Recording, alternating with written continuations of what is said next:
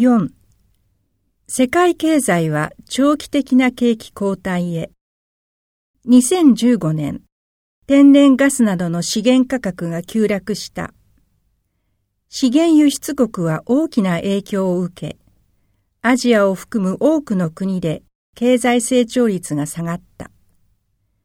2016年に入り日本では株価が急落。2953円をつけていた日経平均株価は1万5000円台まで下落した。さらに、米国、ヨーロッパ、中国も株価を下げた。こうしたことから、世界経済は長期的な景気後退に入ったのではないかという見方が出始めた。